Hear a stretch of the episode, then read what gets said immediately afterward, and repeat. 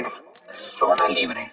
Damos la más cordial bienvenida a este conversatorio llamado Rescatar a CFE o crear un libre mercado energético con el doctor Víctor Florencio Ramírez Cabrera, doctor en ciencias por la UNAM con estudios en materia de derecho ambiental, impacto ambiental y cambio climático, dedicado a la gestión del sector energético, ambiental y cambio climático. En el 2020 fue considerado uno de los 100 líderes del sector por la revista Petróleo y Energía. Actualmente es vocero de la, de la plataforma México Energía, además de socio de la firma de consultoría Perceptia 21 Energía y trabaja para la revista Next, que nos hablará sobre el tema en cuestión. Hola, muchísimas gracias. Este, muy buenas eh, tardes. Y pues eh, la, la, la, pregunta original que me parece muy, muy pertinente y eh, debo decir que, de, que, bueno, antes que nada, muchas gracias por, por, por, la invitación y como libertarios creo que es importante hablar un poco de inicio de la discusión de, de si un mercado o un sector centralizado y monopólico. Obviamente nosotros sabemos o, o, o es eh, parte de lo que creemos que los monopolios no le sirven a nadie más que al monopolista, este, pero yo quisiera hacer un poco la, la reflexión de lo que sucede. Eh, hay, hay, hay, una gran discusión, eh, yo creo que en el mundo ya se está liberando, sin embargo en México todavía se mantiene, que es sobre si necesitamos obtener un sistema energético, un sistema eléctrico monopólico o si tenemos que tener un mercado. Y, y es una gran discusión porque depende qué es lo que se quiera.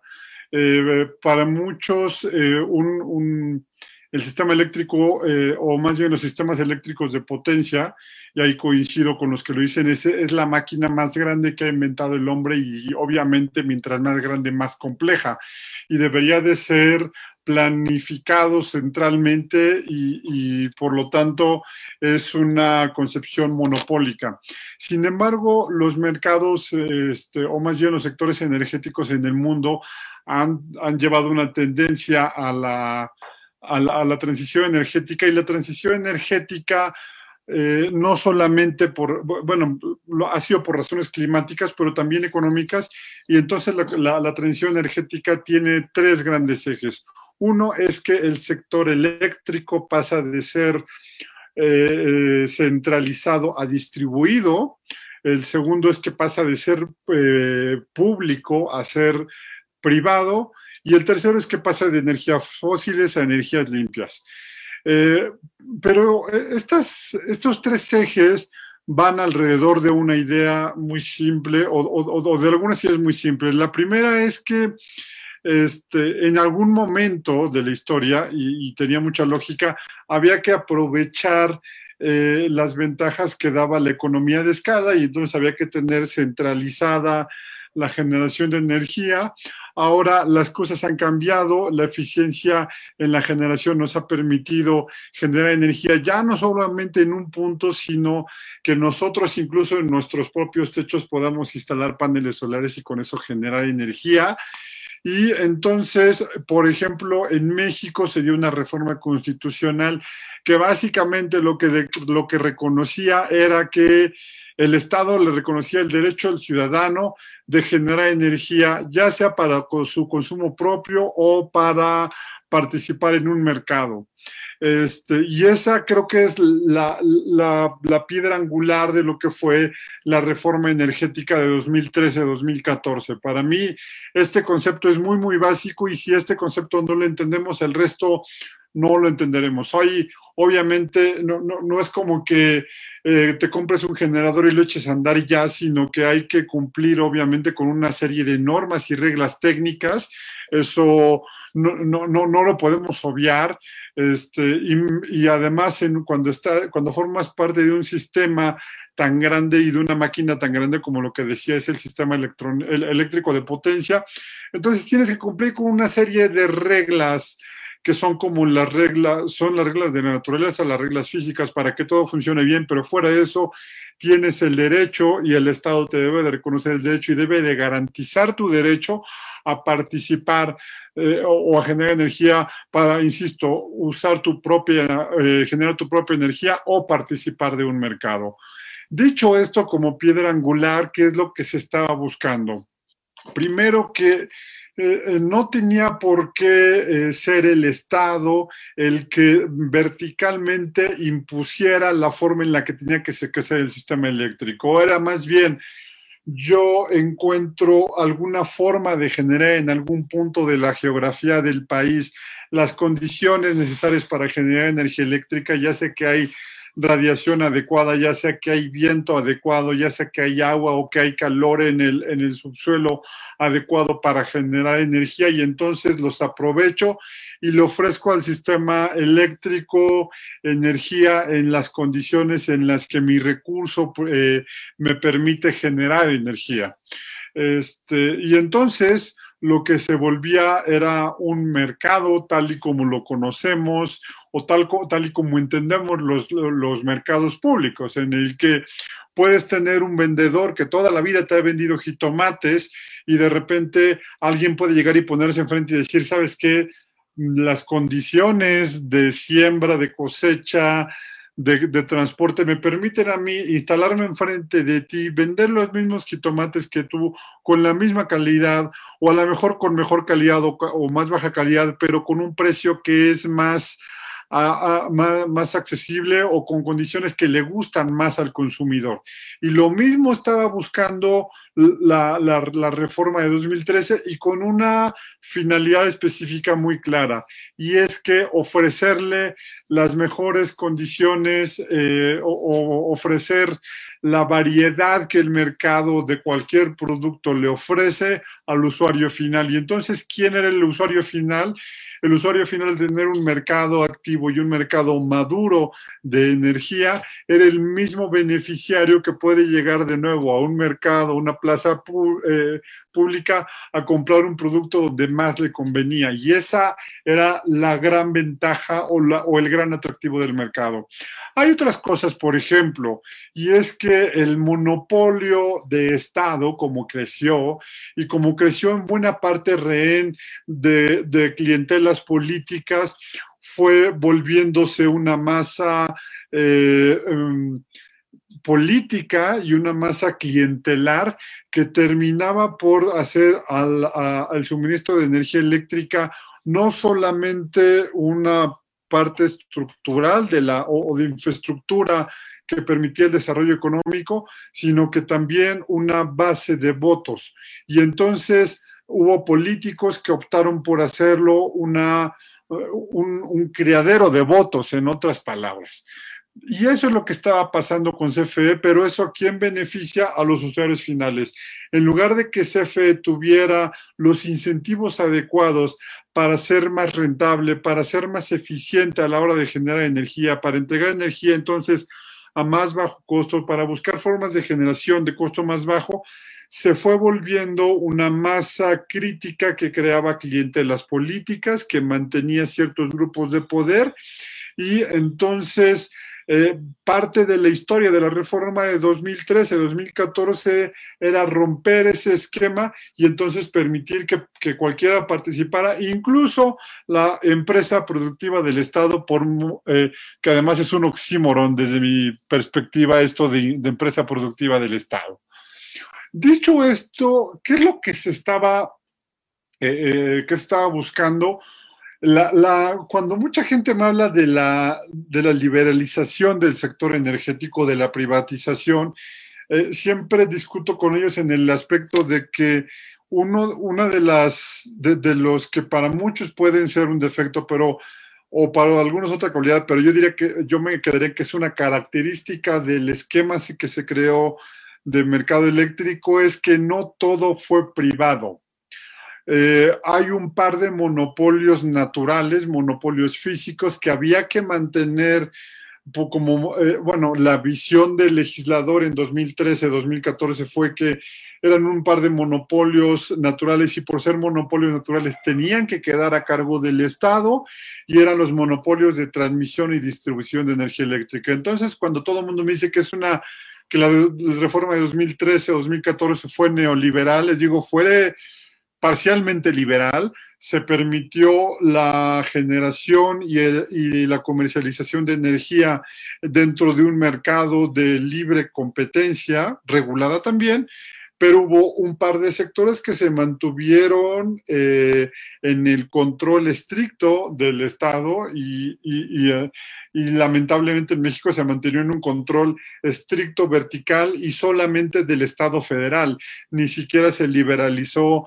hacia, hacia pequeños, hacia los pequeños estados, digamos, hacia los municipios o estados, que probablemente esta eh, liberalización de, de, mantenerlo dentro del Estado, pero con estados subnacionales, hubiera sido bastante, eh, este, bastante bueno, considerando que quien más conoce a nivel gobierno los, este, que, que, quien más conoce a nivel gobierno los problemas del ciudadano no es el, no es el gobierno federal, sino que son los gobiernos locales, son los más cercanos. Entonces, desde esa perspectiva pudo haber sido además benéfico soltar estos monopolios o una parte de los monopolios naturales, como por ejemplo la distribución de energía a, los usuarios finales.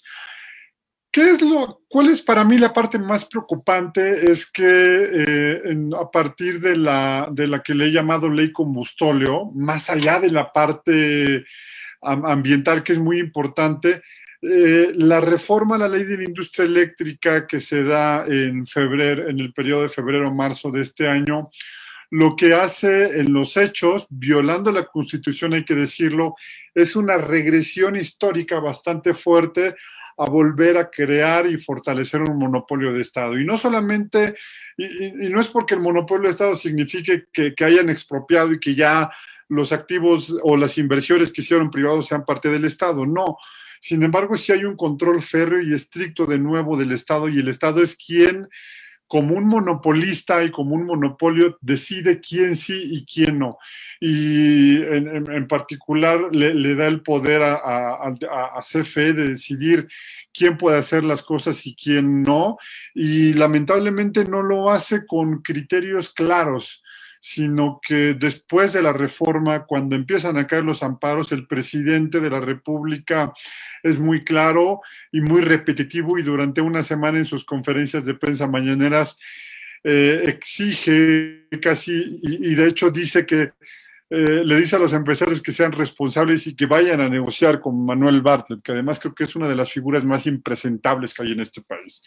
Entonces, en lugar de tener criterios claros que le permitan a la inversión eh, llegar y, ofrecer las mejores características o la mejor tecnología o los mejores servicios al usuario final, lo que estaban haciendo es decir que una sola persona que además por los resultados obtenidos hasta ahora sabemos que no es la persona con, con, más dicho o más conocimiento de asuntos eléctricos o financieros en este país, este, es quien va a terminar decidiendo quién va a generar energía y quién nos la va a entregar y, además le da el poder de hacerlo sin tomar en cuenta eh, criterios económicos, ambientales, insisto, con lo que, lo que terminará siendo una facultad sumamente discrecional y que atenta además contra el derecho que tenemos los, este, los mexicanos o la gente que vive en México de recibir o de optar por, eh, por fuentes de energía más baratas y además de proteger nuestra salud con fuentes de energía más limpias, hay que decir eso.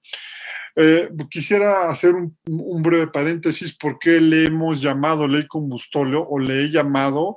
Este, este nombre de ley combustóleo surgió en un petit comité, en una reunión con, con mi equipo de trabajo, pues eh, resulta que si vemos lo que propone el, presidente de la República, que es algo que no sucede en ningún lugar del mundo, en todo el, en todo el mundo el despacho eléctrico, o sea, la recepción de la energía se da en un orden eh, económico para garantizar que el usuario final reciba la energía más barata. Pero bueno, el, presidente dice, lo primero que se va a recibir es eh, eh, la hidroeléctrica de CFE bajo la falsa idea de que es el, recurso más barato. En realidad sí es de los más baratos, pero está lejos de ser el más barato. Tiene un costo del doble de, generación que el eólico y solar en promedio. O, a veces hasta más, es un costo variable el que tiene eh, las hidroeléctricas. Después dice, se va a recibir todo lo de CFE, primero los ciclos combinados y después todo lo demás como, como termoeléctricas. Y esta parte de las termoeléctricas hay que, hay, que solamente después de las termoeléctricas y de que se haya recibido toda la energía de CFE, se empieza a recibir la de privados, primero los renovables y después otro tipo. ¿Por qué hablo de las termoeléctricas y por qué quiero ser muy claro?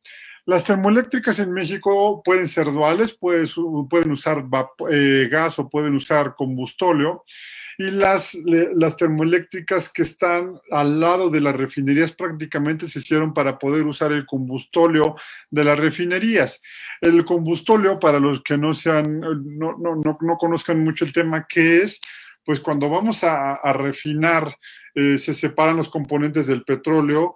Uno de los componentes que se separa finalmente es la gasolina, diésel, eh, todo, eh, algunas partes de gas que va asociado, este, y el residual, la parte que ya no tiene ningún otro uso, es el combustóleo. Entonces, ese combustóleo tiene un mercado interesante, sin embargo, Pemex tiene problemas logísticos para sacar ese combustóleo y venderlo en el mercado internacional y han optado porque, mm, como ya no lo pueden seguir almacenando, están saturados, hay que darle salida. ¿Y cuál es la primera salida? La primera salida es meterlo a las termoeléctricas de CFE y generar energía eléctrica con eso, que tiene eh, dos, dos, problemas generar con combustible. El primero es que es muy caro.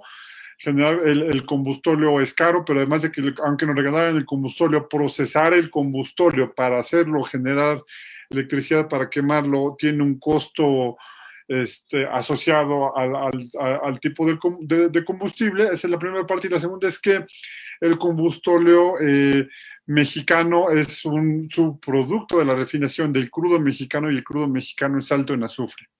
Entonces el combustible es alto en azufre y quemarlo eh, significa liberar a la atmósfera óxidos de azufre que en algún momento se convierten en lluvia ácida o entran al sistema respiratorio, inflaman las vías respiratorias, inflaman los músculos que tensan las vías respiratorias para que podamos nosotros ventilar y entonces genera problemas respiratorios severos y prácticamente es una especie de veneno. Eh, entonces, bueno, eh, eh, la ley combustóleo, cuando las energías renovables empezaron a entrar de forma masiva, sobre todo el año pasado que tuvieron un crecimiento impresionante por proyectos que se gestaron el sexenio pasado, no, no este, hay que ser claros, eh, el, gobierno de, este federal intentó primero con un acuerdo de confiabilidad del 28 de abril del año pasado este, sacar un poco a las renovables porque decían que no eran muy seguras y entonces meter a las termoeléctricas. Después lo intentaron hacer con una, con una política de confiabilidad que decía básicamente lo mismo. Y ahora con esta ley de nuevo lo que, hace, lo que intentan es forzar que necesariamente tenga que operar las, este, las, las termoeléctricas para garantizar que el combustible pueda salir de las refinerías y entonces seguir con la promesa presidencial de refinar la mayor, la mayor cantidad de petróleo que se pueda en el país. El problema es que eso va a terminar generando eh, costos altos porque Pemex no es muy bueno refinando y además los problemas a la salud que ya estamos hablando y los problemas económicos también al sistema eléctrico nacional que yo creo que es una definición soberana y, puede ser válido desde cierto punto de vista decidir que lo quiere hacer todo el Estado. Eh, y, como demócrata diré que pues, si la mayoría decide eso, eh, pues, pues como parte de una democracia tendremos que respetar el derecho de las mayorías a decidir eso. Eh, o, o, bueno, al menos eso es lo que dice la Constitución, que tendríamos que respetar el derecho de las mayorías a mí lo que me, se, me hace muy, muy grave es que se ha planteado un dilema este, ideológico falso. Se ha planteado que la única forma en la que podemos tener energía segura y barata es mediante un monopolio de Estado, lo cual es totalmente falso. Y para mí esa es la parte más grave, que en lugar de, de, incentivar un debate real con números, con, con datos, de qué es lo que le conviene al país. Este gobierno, si leemos la iniciativa del presidente, tiene una serie de mentiras, falacias o, mentiras directas. Eh, eh, se ha construido una, una verdad falsa, este, una historia falsa, una narrativa falsa alrededor de lo que es la inversión privada en el sector energético y con base en ello se está llevando a cabo reformas políticas y eh, esto va a terminar por afectar sí o sí al, a, a, México, no solamente en el aspecto meramente energético, sino desde el punto de vista también de productividad. Si la industria no tiene costos bajos de energía, no va, va, a perder un incentivo para estar en México y va a buscar otras latitudes como Colombia, como, como Guatemala, como Centroamérica, para, este, para, para, buscar desarrollar sus actividades y poder ser competitivo en un mercado global que es cada vez más competitivo justamente por la entrada de, de, privados y, de renovables más que nada a, a, la generación de energía eléctrica. Y pues hasta aquí mi, mi, mi, mi participación inicial eh, y dejo el espacio para todas las preguntas que, que, que quieran hacer, ¿no?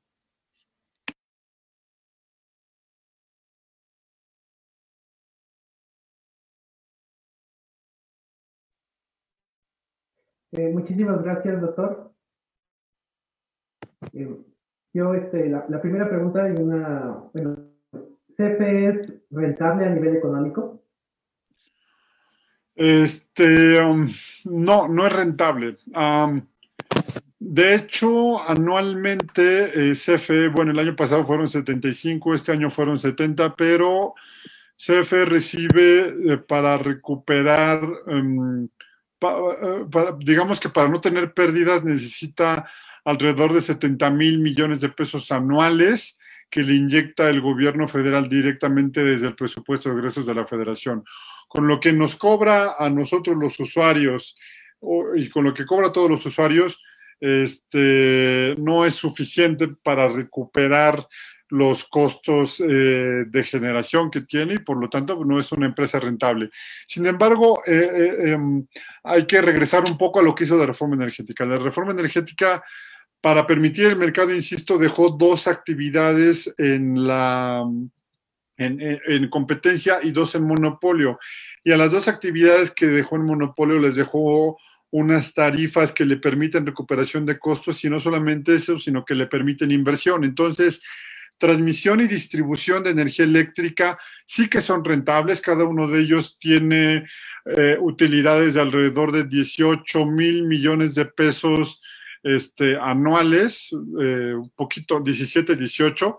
Sí, esas dos actividades sí son rentables, pero generación, eh, suministro básico también, la, comercialización, pero generación en muchos aspectos eh, tiene costos altísimos de generación de energía eléctrica, sobre todo termoeléctricas, que son muy caras, este, al, algunas plantas que ya son muy viejas y que son poco eficientes, y esas no recuperan costos con lo que le cobran a los usuarios. ¿no? Eh, eh, Ren, eh, si tuvieran los números de, de las subsidiarias de generación, solamente hay una que es rentable y esa es CFE Generación 5. ¿Y por qué es rentable? Porque CFE Generación 5 representa en el mercado eléctrico a generadores privados que solamente le pueden vender a CFE, que son los productores independientes de energía. Es la única rentable.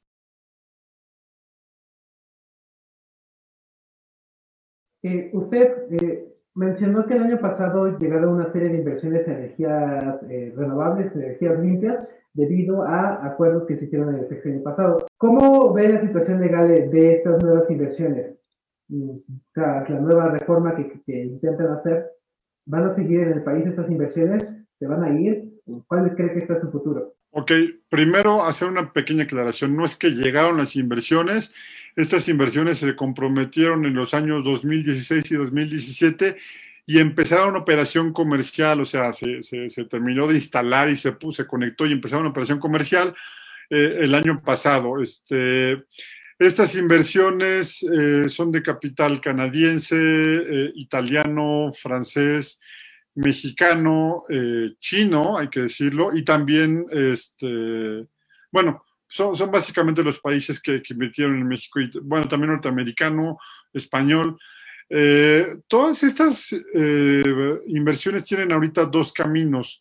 Uno es que están peleando en las cortes mexicanas, ya sea mediante juicios de, bueno, mediante juicios de amparo, ¿no? Eh, las acciones de inconstitucionalidad y, y de, no, no, las presentan los recursos de, de, inconstitucionalidad, eh, de inconstitucionalidad no son facultad, no, no lo pueden hacer las empresas, solamente son amparos. Están luchando por ellos y yo espero que consigan los amparos y entonces ellas sigan operando acá. Lo que puede suceder es que si la Corte le termina dando la razón a, al gobierno y no a las empresas, estas empresas eh, podrán mm, ir a cortes o a, medios de controversia este, eh, comercial internacionales y ahí eh, es probable que ellos lo que terminen diciendo es, este, pues me voy, te dejo los fierros, pero me tienes que pagar. Y eso terminará siendo una indemnización que yo he calculado como millonaria por alrededor de 120 mil millones de dólares. A nivel individual, un mexicano promedio, ¿qué puede hacer a nivel legal para salir mejor, para salir no tan afectado de esta situación o para acceder a energías limpias? Eh, a nivel legal no lo sé, a, nivel, digamos que operativo, lo que podemos hacer es una inversión para instalar los paneles solares en nuestros techos. Dependiendo de la tarifa que tengas, es tu retorno de inversión. Si tienes una tarifa comercial como es la, la PDBT, que es la que tiene la mayoría de los negocios, vas a tener un retorno de inversión de cuatro o cinco años, tal vez menos. Si tienes una tarifa residencial de alto consumo, tienes un retorno de inversión en tres años. Si tienes una tarifa normal como la que tengo yo en casa, que pago 200 pesos por mi energía eléctrica, mi retorno de inversión va a ser un poquito más alto, va a ser por ahí de, de 12 años pero este, los paneles solares me van a dar van a tener una vida útil de por lo menos 25 años, entonces en teoría voy a tener energía eléctrica por otros 12 años prácticamente gratuita, ¿no? Hola, muy buenas tardes, gracias Omar, muy buenas tardes, eh, doctor Víctor, Pedro Meléndez, eh, participante de eh, Partido Libertario MX. En redes sociales nos están haciendo este, unas preguntas que quisiera, que quisiera compartirte, doctor. Bueno, preguntas y también este, saludos y, este, y felicitaciones. Por ahí te manda a saludar este, Paco Galindo, Francisco Galindo, este, que creo que, que te conoce, está, qué bueno que estás participando aquí, que te tenemos aquí con nosotros. De Facebook, Salvador Zambrano. Dice, los eh, los que defienden a López Obrador, a Morena, le temen a las privatizaciones sin conocerlas. En la educación básica nos adoctrinan muy bien. Eso viene desde épocas anteriores. ¿Qué tendríamos que hacer para combatir ese, ese adoctrinamiento donde eh, normalmente eh, la gente nos dice que pues, las privatizaciones son malas y las expropiaciones o las nacionalizaciones pues, son buenas y tenemos que alabarlo cada lunes, por ejemplo, desde este, el primer lunes de, de, marzo o el segundo por lo de la este, nacionalización del petróleo, ¿no? La, expropiación del petróleo. ¿Qué podremos hacer ante esto? Bueno, primero, eh, antes que nada, muchas gracias por los comentarios. Lo primero que, debo de, confesarles es que yo estudié tres años de mi primaria en una escuela de petróleos mexicanos. Entonces, si me hablan a mí de de este adoctrinamiento. Lo conozco y no de dichos. A mí me hacían y los 18 de marzo cantar el himno del petróleo eh, a los pies del busto de, de Lázaro Cárdenas en mi pueblo. Entonces, sé perfectamente de lo que me estás hablando, ¿no? Este, y, mi, y, mis libretas decían Pemex y mis lápices decían Pemex y mis borros, todo decía Pemex en mi, en mi escuela, ¿no? Eh, ¿Qué es lo que hay que hacer? La verdad es que hay que, enseñarle a la gente que los mercados eficientes funcionan. Y la verdad es que no es tan difícil porque tenemos un mercado muy eficiente. Lo único que hay que hacer es rascarle la memoria a la gente. Yo, yo cuento una historia y que es una historia muy real este, y, que me tocó a mí vivir y que me toca vivir y que a todo mundo se la podemos contar muy fácil. Y es en el asunto de telecomunicaciones. Este, tengo, bueno, tenía yo un amigo en Nueva York que este, falleció hace eh, más o menos un año y, hace, y en 2001, este, un día se me ocurrió llamarle por teléfono. Eh, me tardé la llamada no más de 10 minutos y, este, cuando me llegó el recibo, la llamada costó más de 200 pesos, 211 pesos, si no mal recuerdo. Eh, ¿Qué haces ahorita con 211 pesos en un teléfono celular? yo pago 150 pesos bimestrales de energía eléctrica, de, de, de, celular, perdón, mensuales, 150 pesos mensuales de celular, y con 150 pesos tengo redes sociales ilimitadas, tengo llamadas y mensajes ilimitados a México, Estados Unidos y Canadá. ¿Por qué tengo eso? No, no, no es porque Movistar sea buena onda y me regale cosas. No es porque Carlos Slim diga voy a dar barato para que caerle bien a la gente. Lo que sucedió es que se creó un mercado y se creó un mercado bien regulado y eficiente.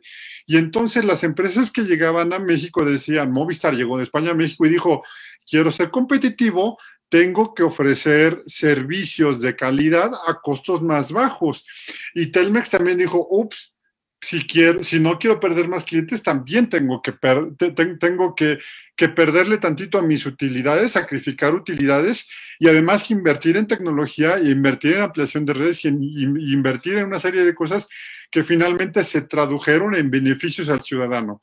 Entonces, con lo que yo entonces pagué por una llamada de 10 minutos a Nueva York, ahora tengo durante un mes un servicio casi, casi ilimitado en mi telefonía celular.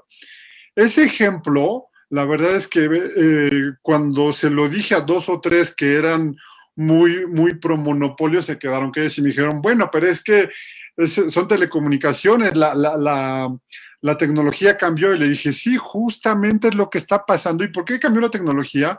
Porque la competencia avivó y la gente, eh, eh, los electrónicos se pusieron a trabajar y pues, se pusieron a desarrollar este, aparatos como este que ahora lo que nos hacen es tener a costos más bajos mejor tecnología. Puede pasar en, en, energía, también puede pasar y están los paneles solares que bajaron 80%, no, ¿cuál 80? 90% de, de su costo en, nueve años o en menos de nueve, en siete años bajaron 90% de su costo. Aerogeneradores que también vieron bajar sus costos de tecnología brutalmente y entonces lo que tenemos que decir es, sí, es un asunto de tecnología, pero si tú mantienes un monopolio, la tecnología se puede tardar.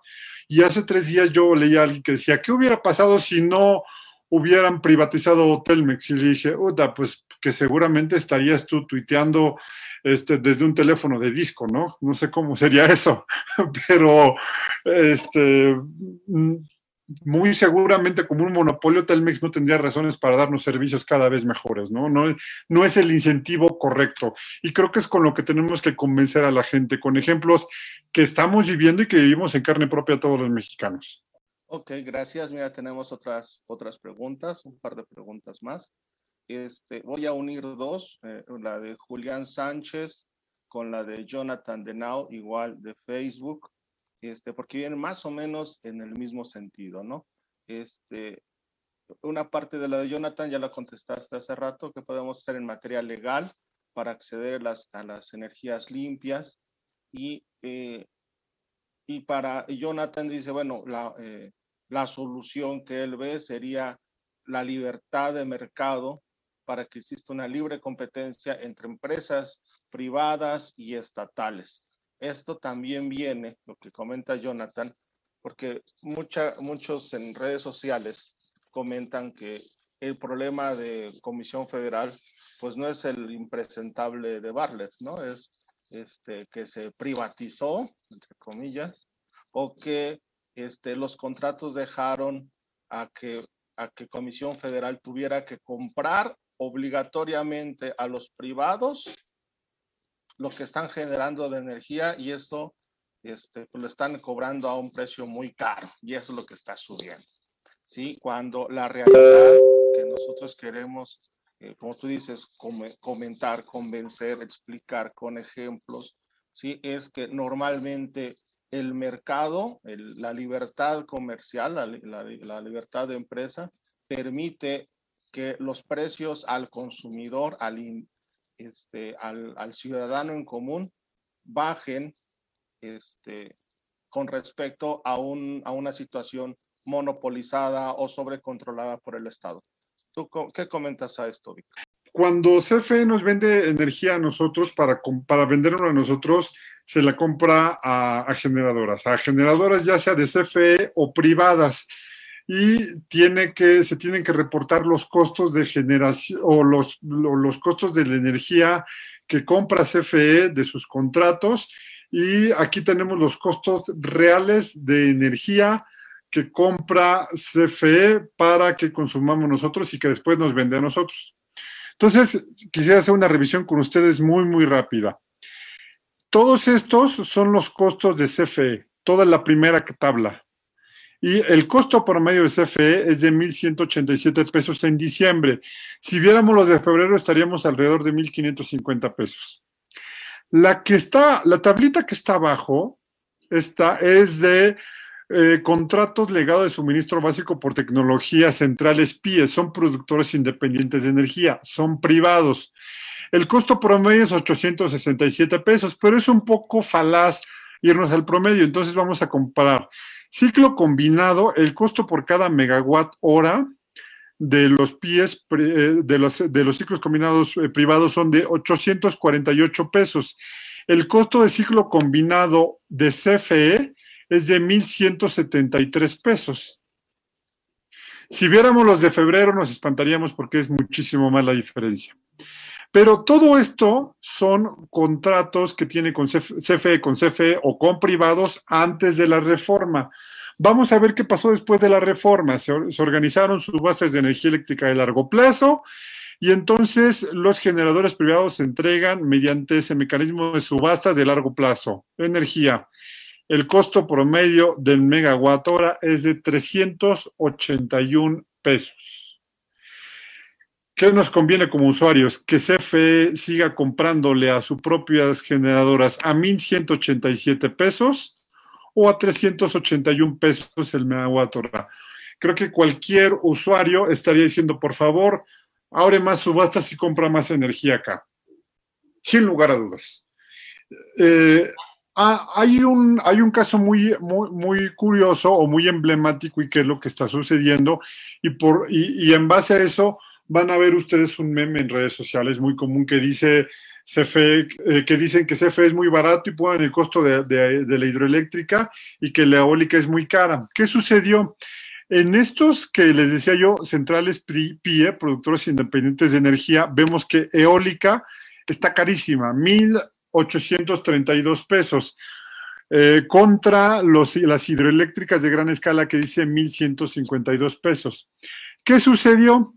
Que cuando se licitaron estas plantas de productores independientes de energía privados, el costo de la tecnología era todavía alto, el costo de mercado era relativamente alto y estas centrales no se contrataron necesariamente por un asunto de costo, sino por un asunto de que por razones de compromiso ambiental, México tenía que incrementar su capacidad de generación limpia.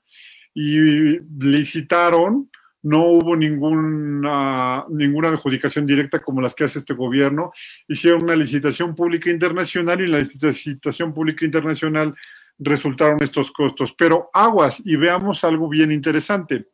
La energía contratada a este costo de, 1100, de 1.832 pesos son 157 mil megawatts hora.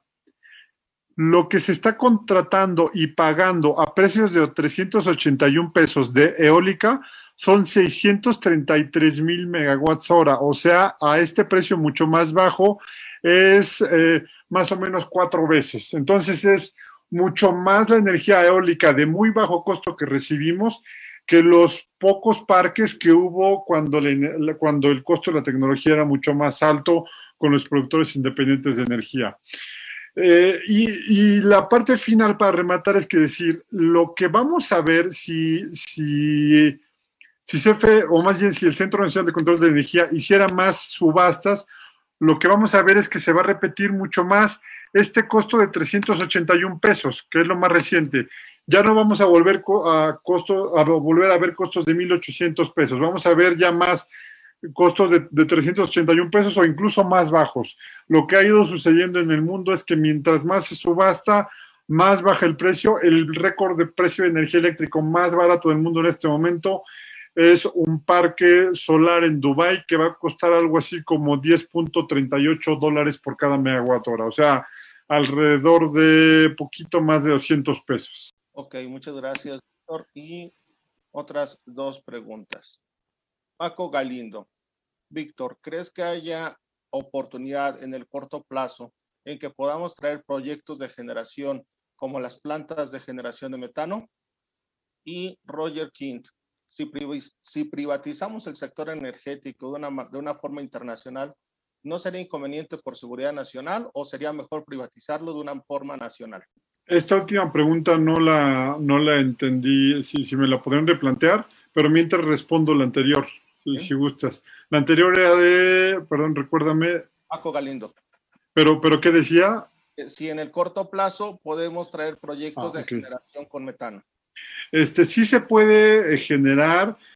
Uh, si tienes una capacidad instalada menor a, a 500 kilowatts de capacidad de generación, puedes instalar tu planta de generación sin necesidad de permiso de generación en una modalidad que se llama generación distribuida, ya sea para, para tu consumo propio o para vendérsela a la red. Este, no hay ningún problema. Si tienes una capacidad mayor, eh, vas a necesitar un permiso de generación y prácticamente va un año sin que haya permisos de generación para privados. Este, solamente le han dado a CFE. Es ilegal, es inconstitucional, de hecho, pero así está actuando la Comisión Reguladora de Energía. Ok, gracias. Eh, sobre la pregunta de Roger, es en el lejano caso, digo, viéndolo así como lo estamos viendo en, este, en, este, en estas épocas, en el lejano caso de que se privatizara el sector energético, este, sería conveniente hacerlo únicamente eh, a particulares nacionales o sería o podría ser a nivel internacional, si habría algún riesgo de seguridad nacional en este tipo. Este, yo la verdad es que yo, yo, no le apostaría a ningún tipo de, de, de, nacionalización. Este, privatización. Privatización, no, no a, ver, a ver, hay que ser muy claros en qué fue lo que pasó con la reforma energética. No se privatizó ni un solo tornillo. Lo único que se hizo fue permitir la participación privada en el sector y nacional e internacional. ¿Se puede hacer nacional solamente? Sí, el problema es que vas a perder competitividad.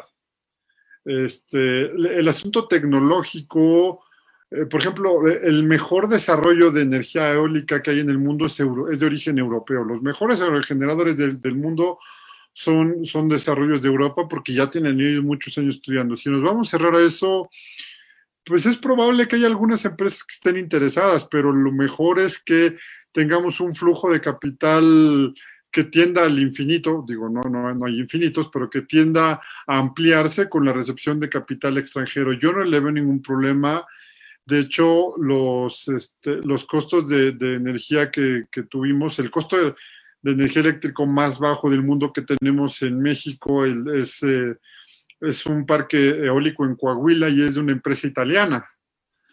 Este, para mucha gente ve el asunto de soberanía energética como, como, como, un asunto de seguridad nacional, como del hecho de garantizar tener nuestra energía. Yo lo que yo, diría que es contrario. El mercado, el mercado, en el buen sentido de la palabra, utiliza la ambición de los, de los privados para beneficiar al, al usuario final. Lo que tenemos que hacer es dar las herramientas y los incentivos para que ellos sigan llegando y ofreciendo sus, proyectos cada vez más competitivos. Finalmente ellos no, no están en, en, la Guerra Fría y ellos lo que están buscando es, es, tener más rentabilidad y hacer más negocios y, en ese, y tenemos que aprovechar ese ánimo de hacer negocios para que beneficie al usuario final. Yo no veo ningún riesgo de que haya capital privado extranjero en el sector energético, porque finalmente ellos vienen a hacer dinero y para ellos su, negocio es seguir eh, invirtiendo y entregando, entregándonos energía y que paguemos por esa energía, ¿no? Es, es un negocio y para eso vienen, ¿no?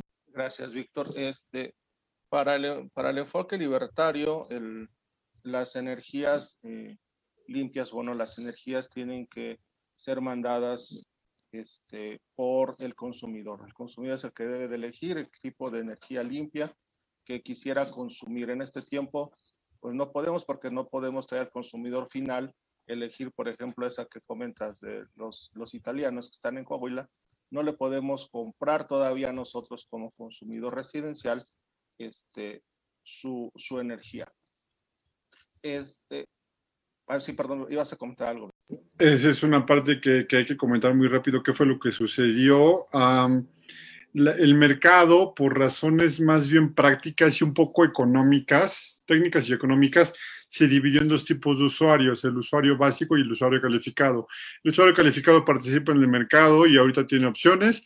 El usuario básico, em, eh, los usuarios básicos al ser más pequeños, tenemos menos complicaciones a la hora de, recibir nuestra energía, no, no, no, necesitamos energía de forma tan específica, no, no, tenemos grandes requerimientos técnicos de energía, pero tenemos también menos poder de mercado. Entonces, para, para cuidarnos a nosotros, crearon el suministro básico y el suministro básico teóricamente está abierto la competencia, en la realidad es que este gobierno no, ha permitido cuatro suministradores de servicios eh, básicos que entren a operar para ofrecernos energía más barata. No lo han hecho y pues por lo tanto no tenemos opciones para elegir, pero en teoría debería de suceder y hay, hay cuatro empresas que ya tienen permiso, pero que no los han dejado operar.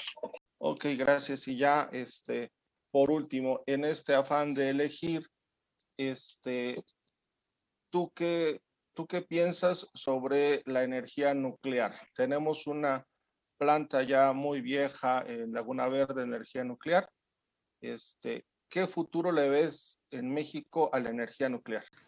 ¿Qué, futuro hay, en México en la energía nuclear? Primero, la energía nucleoeléctrica en México es el único, la única forma de generación que está reservada al Estado. Nadie más que el Estado puede hacerlo. Entonces, nadie más que CFE o si crean alguna empresa específica eh, en el gobierno para, para hacer eh, nuclear, nadie más que ellos puede hacer, no está abierto al capital privado, a la nucleoeléctrica. Eh, han habido en los últimos meses algunos escándalos porque ha habido un par de paros no programados de la nucleoeléctrica de Laguna Verde, uno fue en septiembre y el otro en enero de este año. Eh, y el gobierno ha planteado la construcción de, o bueno, en, el programa de desarrollo del sector eléctrico nacional, este, está planteado que haya eh, algunas centrales nuevas de generación en el año 2035 por 1.5 gigawatts de capacidad de generación. El problema es que yo hasta ahorita no conozco el proyecto, no se sabe de proyecto alguno parece que es una idea ahí, han de creer que es como este como, construir un, aeropuerto chafa y lo quieren hacer igual. Es muy distinto y es bastante complejo hacerlo. Este, y también el gobierno ha manifestado su intención de hacer una central mini nuclear en Baja California Sur. Baja California Sur eh, es un sistema muy chico, pero el hecho de que sea muy chico también eh, tiene muchos retos técnicos ahí importantes, porque además tiene una variabilidad de consumo muy interesante, tiene un potencial de, renovables muy, muy, muy interesante también, y ahorita es la zona de energía eléctrica más cara que hay en el país. Entonces ellos dicen que lo quieren hacer con nucleoeléctricas, pues, vamos a ver. Yo la verdad es que a este gobierno no le confío que haga ni un salón de clase porque se le cae el techo y pobres alumnos, ¿no? Ok, muchísimas gracias, Víctor. Yo me despido. Te agradezco en nombre del Partido Libertario MX y le cedo la palabra a Omar para que concluya. Sí, sí. Eh, le, pido por favor que dé unos comentarios finales. Ya, ya estamos en la recta final. Ok, bueno, antes que nada, muchísimas gracias al Partido Libertario MX por, por la invitación. La verdad es que de repente hablar con esta libertad eh, es, es, es, es, padre, es padre poder expresar algunos conceptos de cómo los veo, que, que, traspasan un poco la parte técnica, pero se tienen que empatar con lo técnico. Muchísimas gracias por el espacio, por la invitación. Eh, Víctor Tocayo, muchísimas gracias. Es un placer poder platicar con ustedes. Y, este, y pues bueno, estamos a la orden y por si tienen, se, quedan con alguna pregunta o gustan seguirme en mis redes sociales, uso Twitter como arroba VicFC7 y nuevamente muchísimas gracias y espero vernos pronto.